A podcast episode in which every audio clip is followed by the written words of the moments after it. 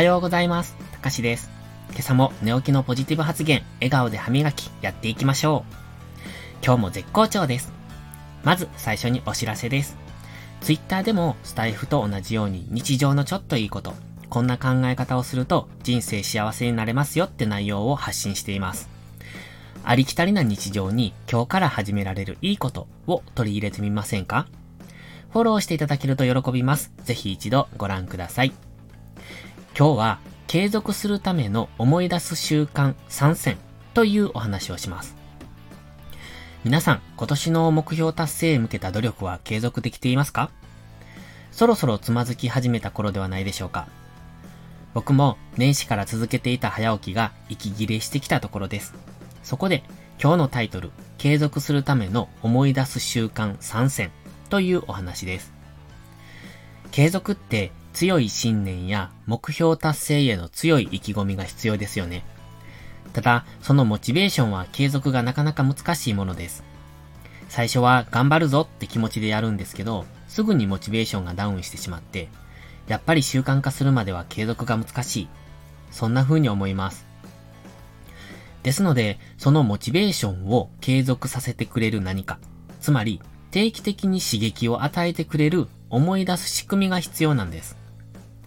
それではその仕組みを3つご紹介します。1つ目、Excel シートでできたことを管理する。2つ目、スマホのウィジェットに常に表示。3つ目、刺激をくれる動画などを常に見る。ではまず1つ目です。Excel シートに毎日こなすタスクを書き込んで、できたら1を入力、できなかったら空白という風にして記録をつけることをしています。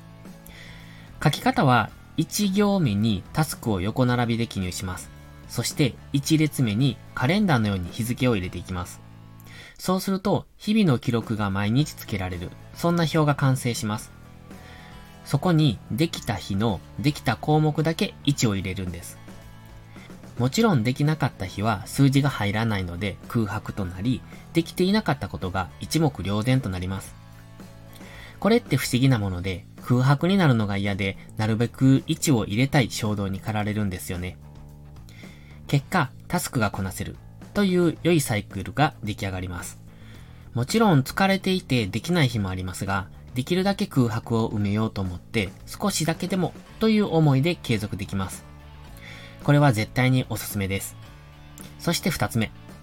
スマホの画面にウィジェットでメモアプリを表示させて、そこに書き込んだ内容を定期的に見られるようにする。これはホーム画面にありますので、スマホを開いた時に必ず目につきます。そこに書き込んでおくことで、いつも初心に戻れるという仕組みです。僕はいつも心がけないマインドセットをそこに書き込み、常に心の中でブツブツと言っていたりします。それから3つ目です。これはモチベーションを上げてくれる動画や音声を繰り返し聞くです。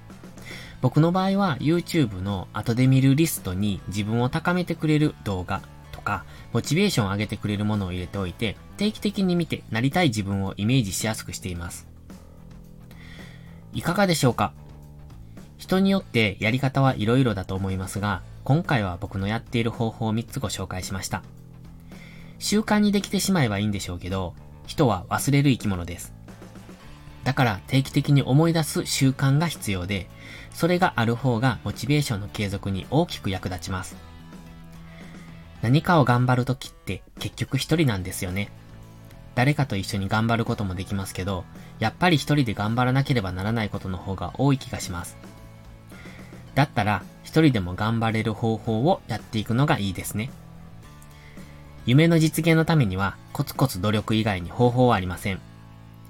自分の可能性を信じて、未来を夢見て、今を頑張りましょう。それでは、いいことから始めよう。今日も元気よく、いってらっしゃい。